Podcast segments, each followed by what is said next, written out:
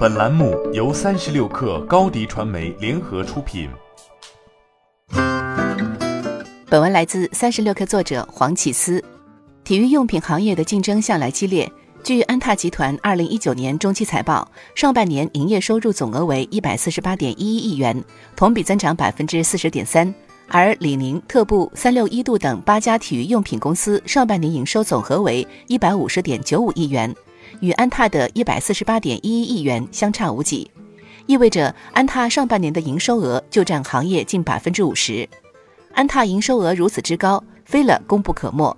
早在二零零九年，安踏出资六亿港元收购了还深陷亏损泥潭的意大利品牌飞了。如今十年过去了，与时尚潮流搭上关系的飞了已经成为安踏体育最重要的增长动力。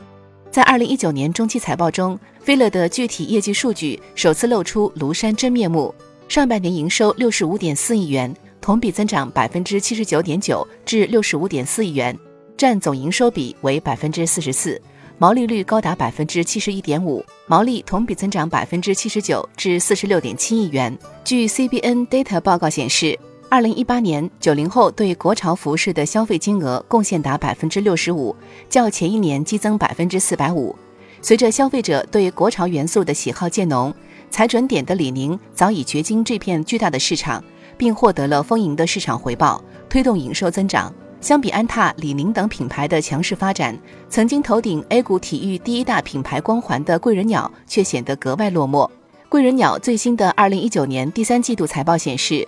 一到九月总营收为十一点六九亿元，比上年同期下降百分之四十九点零二，营业收入呈现加速下滑的趋势。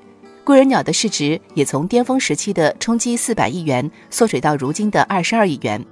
其实早在二零一二年，贵人鸟的营收就开始出现滑坡。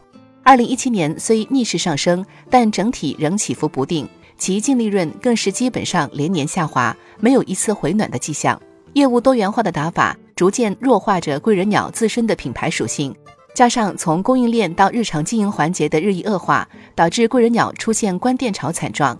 财报数据显示，仅二零一九年上半年，贵人鸟就净关店一百八十八家，近三年累计关闭门店超过一千四百家，平均下来每天就关店一点二家。